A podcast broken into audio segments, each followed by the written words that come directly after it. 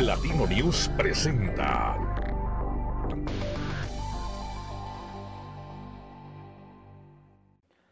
Amigos de Platino News, gracias por estar con nosotros, por seguirnos en esta nueva transmisión.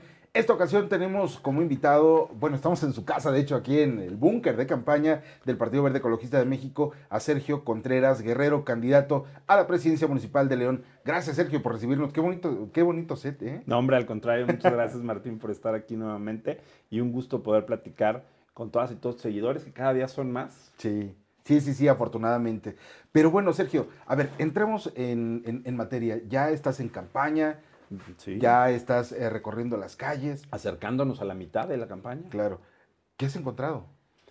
Pues mira, eh, no ha habido una, lamentablemente, no ha habido una diferencia a lo que hemos venido encontrando 2018, 19 y 20. Eh, obviamente lo que sí hemos encontrado es una mayor decepción, una, un mayor hartazgo y, una falta de credibilidad eh, no te diría yo que en el Partido Verde, yo te diría que en la clase política. Y que lamentablemente, como yo se los he venido diciendo, tiene que ver con la falta de resultados del gobierno federal y con la falta de resultados del gobierno del, del municipio. Porque al final en una elección hoy ya vemos 10 propuestas, pero una es la que finalmente terminará por llegar a ser presidenta o presidente municipal y que tendrá para bien o para mal los resultados hacia la población y que nos impactará a todos. Porque hoy nos castigan por un pésimo gobierno de Héctor López Santillana, por ejemplo, a todos. Claro. ¿no? Cuando señalamos y efectivamente reconocemos que del 100% de las acciones de este gobierno, el 80% no fueron benéficas para la población. Entonces, hemos encontrado ese desencanto y aunado pues a un desesperanzador movimiento 4T. Un movimiento que prometió mucho, que 30 millones de mexicanos se volcaron a las calles a darle el voto de confianza y que nos ha traído en un verdadero problema, tanto por pandemia, tanto económico, tanto de seguridad, tanto social. Entonces, pues realmente hoy hay elementos de, peso para que la población estemos desencantados e inclusive haya resistencia al voto. Claro. Sergio, hablas tú sobre el tema social. De manera reciente, la Coneval, este, bueno, el Coneval, el Consejo eh, Nacional de Evaluación de la Política Social, ha dado sus cifras y para el caso de Guanajuato no nos va nada bien. nada más, bueno, de 6.7 millones de personas, nada más un millón son los que están bien, tranquilos, sin problema alguno. ¿Qué has encontrado en el municipio de León y cuál es la propuesta tuya para poder avanzar en, en, este aspecto, en el desarrollo social? Tú sabes que desde que terminó la campaña 2018, nos dimos a la tarea de trabajar para la elección 2021, yo prepararme para volver a contender y buscar contender por mi partido esta presidencia. Todo cambió después de la pandemia. Eh, el proyecto que se tenía visualizado, que era un proyecto de infraestructura y que tenía obviamente un gran sentido social, cambió. Hoy tenemos que dejar a un lado el tema de la gran infraestructura, eh, el gran tema de concreto, de ladrillos y cemento, y tenemos que volcarnos a un gran tema de construcción social. Eh, la pandemia vino a que esto que el Coneval sacó fue antes y durante pandemia, pero no después del primer año de la pandemia. Entonces, esta estadística empeoró y a la fecha ha empeorado en el tema de pérdida de empleo, de pérdida de satisfactores de la familia. Entonces, tenemos que generar un proyecto, eh, Martín, que tenga eh, una base totalmente abocada a la familia. ¿Cómo hacerle? Mira, primero quitar los programas electoreros. Ok. Eh, desgraciadamente nuestro sistema de atención social, y no nada más de León, eh, hay que decirlo así, el, sistema de atención o de desarrollo social que ha manejado nuestro país, y yo creo que gran parte de Latinoamérica, se aboca a un tema electorero. ¿Por qué? Porque no buscas generar un cambio en el índice de pobreza, en el índice de escasez de, benefactor, de, beneficios, sino que buscas generar una lista de beneficiados que es tu lista, que no la compartes y que la utilizas para el proceso electoral para condicionar el voto. ¿A qué te refieres con programa electorero? Son programas que buscan generar un cliente cautivo, un porcentaje, un número. Eh, yo siempre he hecho un ejercicio desde que llegué al Congreso del Estado y decía que las becas y las despensas eran fantasmas porque hablaban del recurso que se destinaba al tema de becas y al tema de, despensas que aparte es un tema de tocar si la despensa es una solución o no. Eh, y yo decía que eran fantasmas porque caminas por las colonias de la ciudad y te encuentras que de 20 casas una Claro. sabe de ellas. Oye, ¿a eso te refieres cuando tú hablas de un verdadero diagnóstico social? Es, Es decir, yo, correcto. yo- yo te leía que hablaba sobre ese tema y me pareció interesante porque entonces estarías focalizando a aquel que sí lo está necesitando y no estar dispersando este... Tenemos que evitar que los programas sociales tiendan a beneficiar a la masa de votantes de un partido político. A eso te refieres. A eso me refiero. Lo que yo propongo es que reestructuremos el tejido de participación, que quitemos el comité de colonos y que creemos asamblea de colonos. Y que en la asamblea de colonos es donde se den a la tarea de generar la lista de beneficiados. ¿Por qué? Porque necesitamos que esas listas salgan de la colonia en el sentido de que todos participen de ver quiénes son las personas que preferentemente deben estar del uno al siguiente número de necesidad. A ver, Sergio, hablando en plata, entonces, esta lista de beneficiados no la vas a cruzar con tu partido, No. no vas a entregar eh, mochilas verdes, no vas a entregar... eh, eh, Mochilas son de campaña. Esas se ah, entregan. Sí, sí, sí, pero en Pero caso de ganar... programas en caso de ganar. no. Ok. No podemos. A ver, una, una, una, una, una, despensa en bolsita verde, No. eh, las patrullas verdes, no, no voy la a presidencia verde, nada verde. nada, Nada. lo firmarías. Lo firmaría. Ok. Porque además algo en lo que siempre he creído desde profesionista, estudiante, académico y político. Ok. No podemos ofender a la ciudadanía pintando del color de un partido lo que le pertenece a todas y a todos, porque además, si yo llego a ganar, Martín, lamentablemente no será con la gran mayoría, porque hay un abstencionismo, hay una resistencia. El que gana siempre gana con una minoría de la mayoría. Y más en las intermedias. ¿no? Y más en las intermedias. Y entonces todas esas demás personas que o no votaron por mí o anularon su voto o no fueron a votar, merecen mi respeto. Y merecen que no les pinte de verde todo lo que vean el día a día. Claro. A ver, entonces, Cosa que no hacen los de ahora. ¿verdad? bueno, regresando ya y para concluir con el tema del de, el proyecto social. Entonces, punto número uno, vas a hacer un diagnóstico social para entregar los beneficios a quien más lo necesite. Terminar con eso que le llamas tú programas electoreros. es correcto. ¿Qué más? Y tenemos que apostar precisamente a la participación de la ciudadanía. Eh, durante mucho tiempo se construye obra pública en razón de los intereses del gobierno municipal. Se rehabilita en intereses también. Eh, yo siempre lo cuestionaba cuando era diputado local, a secretario de Educación, de esas mil acciones, por qué siempre se iban a los municipios de un color o no de otro y no se hacía de manera de urgencias o necesidades. De esa manera también tenemos que generar el presupuesto participativo, eh, un modelo que verdaderamente las acciones de obra, de rehabilitación y de, reinfra- y de, y de reconstrucción pueda ser beneficiado a lo que la comunidad quiere. La comunidad quiere una cancha de fútbol, no quiere una cancha de básquetbol o no quiere una parte de un gimnasio al aire libre. Tenemos que atender y escuchar. Estos gobiernos no han escuchado. Claro. Y tú, entonces, vas a estar afuera. Sí.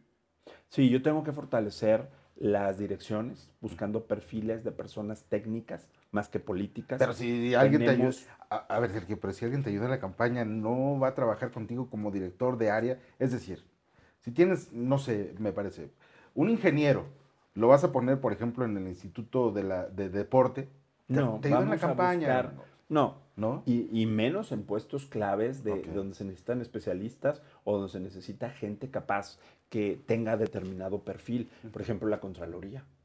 ¿no? No, no nadie que estuvo apoyándome con banderitas puede ser contralor, Claro. hombre o mujer. ¿no? Y tenemos que buscar contralora, si lo podemos decir de esa manera. Tenemos que buscar que la Contraloría la encabece una mujer. ¿Te los va a dictar tu partido? No, no, mira que, que algo que yo siempre he trabajado Y consta que se lo estoy preguntando a quien... eh, Al al- dirigente. ¿no? No, mira, en el partido yo he dado la apertura de que la gente pueda realizar sus proyectos siempre y cuando sea respetuoso con la ciudadanía.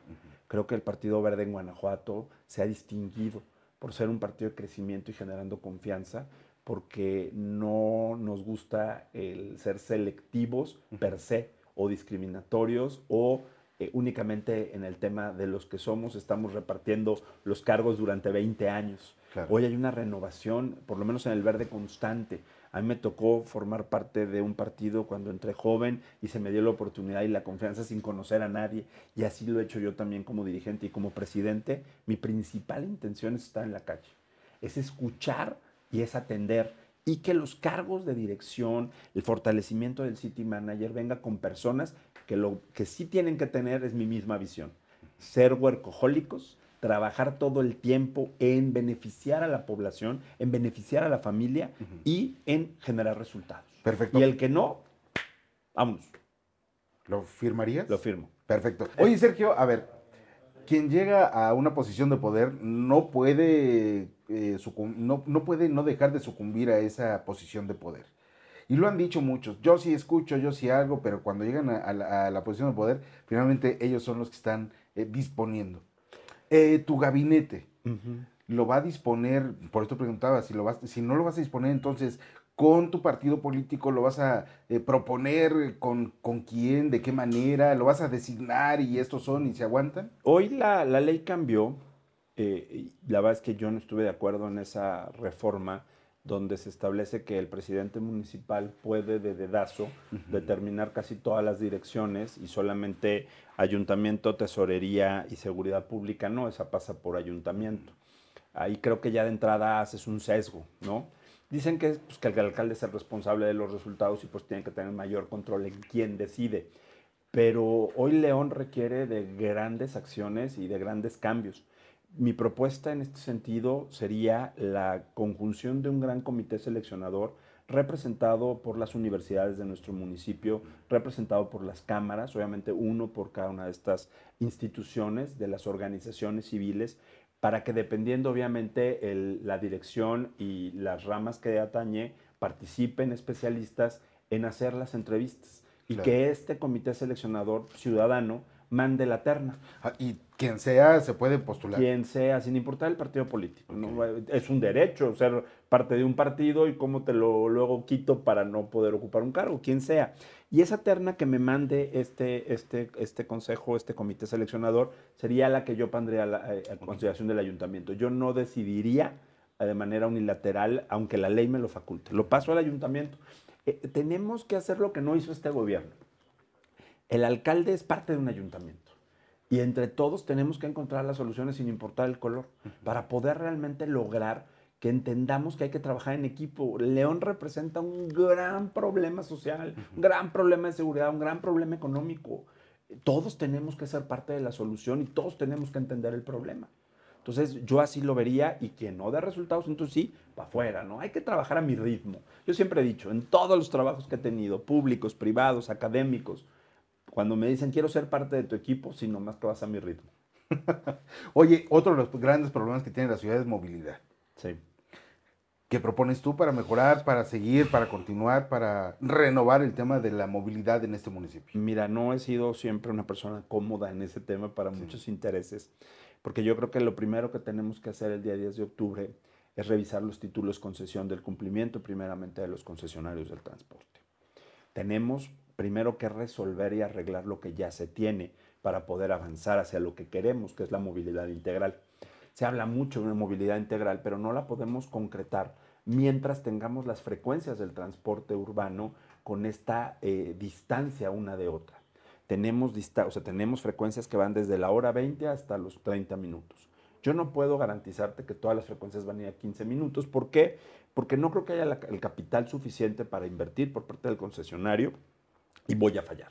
Entonces lo que tenemos que hacer es que en estos tres años debemos de lograr acotar primeramente las frecuencias. Ok. Las que son de una hora 20 tienen que irse a 45 minutos, las que son de 45 minutos tienen que irse a media hora y las que son de media hora las tenemos que bajar a 20 minutos. Si logramos eso, estamos resolviendo un grave problema primeramente para, las, eh, para los usuarios. Luego tenemos que ir a hacer una gran revisión al tema de las ciclovías. Se hicieron programas pilotos que te- tenían buena intención, no, no lo dudo. Yo creo que, que ningún programa que se, que se haga no trae alguna buena intención, a veces mal planteado, mal revisado. Pero tenemos que ver precisamente que las ciclovías y que las áreas peatonales y que la infraestructura vial sea armónica con el objetivo de la movilidad integral. no el hecho de que hagas ciclovías a lo güey, te está garantizando que estás dándole un abono al tema del mejoramiento de tu sistema integral y dos, que estés aportando a las condiciones de la crisis climática. Claro. Hoy lo que porque luego son inservibles, son, son, son hostiles para el ciclista, ¿no? Entonces, hoy tenemos que hacer replanteamientos de visión para que vayamos resolviendo por zonas.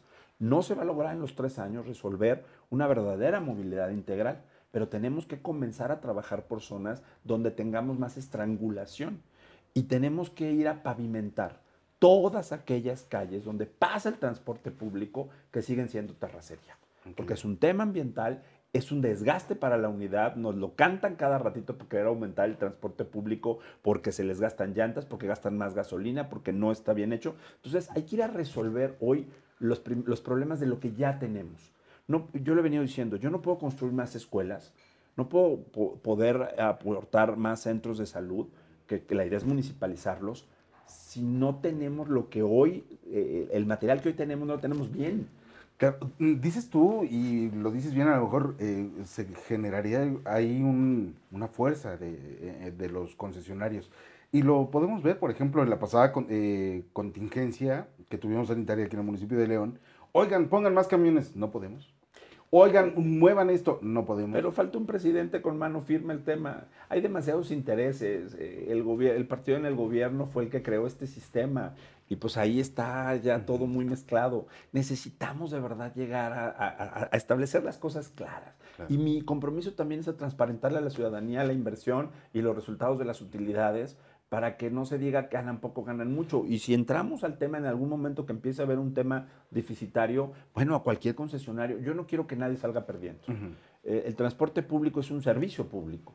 Es algo que el municipio está obligado a dar, que por alguna razón se determinó concesionar, al igual que la basura, al igual que el relleno, al igual que muchas acciones, y, mi intención no es que pierdan las empresas, por supuesto que no. Una empresa bien remunerada en un servicio público debe de dar un mejor servicio, debe de dar buenas frecuencias, buena calidad en el transporte, pero no engañemos a la población. ¿Municipalizar el transporte? No estamos en condiciones. Creo que sería un costo en estos momentos tan complicados que tiene el municipio de cuestión financiera por el tema de la pandemia, por el tema del eh, diferente manejo del recurso por parte del gobierno federal y el estrago que trae el gobierno del Estado, como para asumir una carga económica tan fuerte. Tenemos que llegar a buenos acuerdos. Mira, yo soy negociador. Eh, algo que me ha caracterizado toda mi vida es por ser un gran negociador, así me considero. Y necesitamos encontrar las soluciones en la que gane la población, en la que gane el usuario, en la que gane el transportista y gane el gobierno municipal. Claro. Oye, y en todo esto, ¿dónde está el peatón? El Ciclovías, eh, tenemos, tenemos que ir visualizando que tenemos que generar el proyecto de ruta segura. Hay hoy un problema muy serio de violencia y sobre todo hacia las mujeres, porque tenemos una gran cantidad, queremos abarcar muchas luminarias, queremos abarcar muchas cámaras, queremos hablar de mucha seguridad, pero no hemos visto que no tenemos el recurso ni tenemos la capacidad de hacerlo de manera generalizada. Hoy tenemos que comenzar a establecer en los diagnósticos de violencia, en los diagnósticos de inseguridad, en los diagnósticos de consumo de, eh, o donde hay mayor lugar de adicciones, para poder establecer las rutas seguras que a quien van a beneficiar es al peatón. Necesitamos garantizar que hombres y mujeres, pero principalmente mujeres, niñas y niños y adolescentes, puedan ir y venir con la tranquilidad de que van a llegar sanos y salvos a su escuela, a su trabajo, a su casa de noche. Y ese es un gran proyecto que no es de ahorita. Desde que yo era diputado empecé a construir este proyecto. Lo mencioné varias veces al gobierno del estado, me tiraron a loco, se lo presenté a la entonces presidenta municipal, me tiró de a loco, se lo presenté al alcalde siendo regidor. Sí se puso en el programa de gobierno, y emocionó a muchos directores el proyecto, pero por algo no caminó. ¿Por qué será? Oye, y en materia de deporte, ¿qué onda? Mira, el, municipio realmente necesita tener jóvenes que estén preparados, que estén activos. Se requiere una reactivación, incluso este, también de, muchas personas que estuvieron en confinamiento casi un año y medio. ¿Cómo reactivar esto? ¿Cómo hacerle? ¿La gratuidad en serio que es lo, es lo todo o cómo va a estar? Este gobierno es el gobierno que propongo y que quiero que me ayuden a construir. Yo le digo el gobierno de las tres R's, que tiene mucho que ver con el tema ambiental, pero aquí es desde otra perspectiva, ¿no? No es el de... Bueno, tiene que ver con reutiliza, recicla, pero aquí es reactivamos, reactivémonos, rehabilitémonos y restaurémonos. Sí. De plan. De plano. Eh, tenemos, eh, venimos de esta gran crisis, y, y- pero ya venía a otras grandes crisis, como la crisis de inseguridad, la crisis económica que se acentuaron con el tema de la pandemia. Hoy el tema de salud. Necesitamos eh, pedirle al gobierno del Estado llegar a un gran acuerdo para que se me permita municipalizar la salud y se me permita municipalizar la educación. Esto implica que el gobierno municipal asuma el tema de los centros de salud y asuma el tema de las escuelas, proponiendo primarias y secundarias. Tenemos que trabajar muy fuerte en el tema de deporte, en el tema de las artes, en el tema educativo, con las generaciones que van pues, de la infancia, pero sobre todo hasta los 24 años. Yo lo venía diciendo desde 2018 y lo sigo sosteniendo. Tenemos una generación perdida si no nos metemos rápido a fortalecer el deporte, la cultura y las artes sobre el tema de las adicciones. Tenemos que trabajar mucho. Y la única manera de poder lograr quitar las adicciones que están aumentando en nuestro municipio es fortaleciendo una política pública que tenga que ver con un tema de salud y que tenga que ver con un tema de reactivación. Y ahí queremos trabajar muy fuerte con las escuelas porque hoy el municipio no puede, nada más las ve por encimita en donde podamos generar grandes competencias, podamos reactivar nuestras áreas, hacer que Chapalita nos pertenezca, hacer que el Parque Hidalgo vuelva a vivir, ¿no? Que el metropolitano no sea fifí, ¿no? Si lo vemos desde esa óptica, que podamos activar todo lo que el municipio tiene para darle una verdadera fuerza al tema deportivo. Eh, lo hemos venido diciendo, el tema del maratón de la ciudad. La Comude lo ha monopolizado y el primer maratón del país no es el más importante. Tenemos que lograr que el maratón de León se ponga a la altura del maratón De la Ciudad de México. Fue el primer maratón Claro. de este país. Tenemos la infraestructura para que León sea un gran maratón. Pero pues hay intereses en común. Hay que limpiar mucho. Por eso hay que restaurar mucho. Tenemos que darle la oportunidad a que veamos que también es un buen negocio turístico que, que el deporte bien hecho, bien planeado, va a dar derrama económica, que podemos generar un gran torneo interno educativo de León, en donde le apostemos fuerte, en donde realmente propiciemos la competitividad sana en nuestros jóvenes.